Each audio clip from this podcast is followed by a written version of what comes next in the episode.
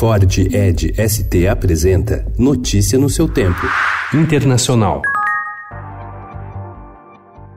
Autoridades dos Estados Unidos prenderam ontem o ex-presidente do Peru, Alejandro Toledo, a pedido da Justiça peruana, informou o Ministério Público em Lima. Agora o ex-presidente comparecerá à Justiça americana para dar início ao processo de extradição. Toledo tem contra si um mandado de prisão preventiva de 18 meses no âmbito da Operação Lava Jato no Peru. Ele é acusado de ter recebido propina de 20 milhões de dólares para conceder à empreiteira Odebrecht a construção da rodovia interoceânica Oceânica, quando foi presidente do Peru entre 2001 e 2006. Ele também é acusado de crimes de tráfico de influência, conluio e lavagem de dinheiro.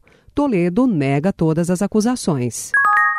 If we close the gaps between us, we can turn tomorrow's challenges in tomorrow's opportunities. Ursula von der Leyen é mãe de sete filhos. Nasceu na Bélgica, mas foi criada na Alemanha.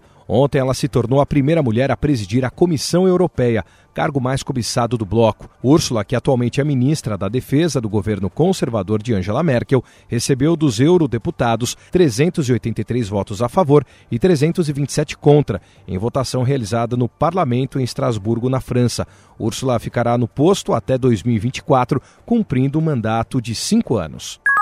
Um relatório da polícia holandesa indica que o crime organizado tem se infiltrado nas forças de segurança em todo o país. Pelo menos 19 oficiais de polícia teriam ligações com o crime e mais de 10 outros teriam sido suspensos recentemente por envolvimento em casos de corrupção. A imprensa local cita vários casos de agentes que foram comprados por chefes de gangues.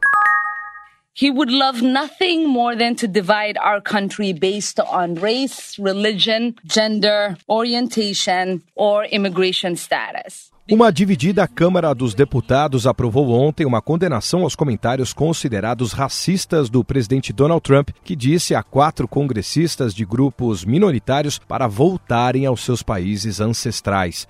Enquanto todos os republicanos rejeitaram a medida, muitos democratas pressionaram seus líderes por uma punição mais dura. Por 240 a 187 votos, um grupo democrata se uniu para condenar as palavras do presidente. Do lado republicano, todos defenderam Trump e rejeitaram o texto que dizia que os comentários racistas legitimaram o medo e o ódio de novos americanos e pessoas de cor. Notícia no seu tempo. É um oferecimento de Ford Edge ST, o SUV que coloca performance na sua rotina até na hora de você se informar.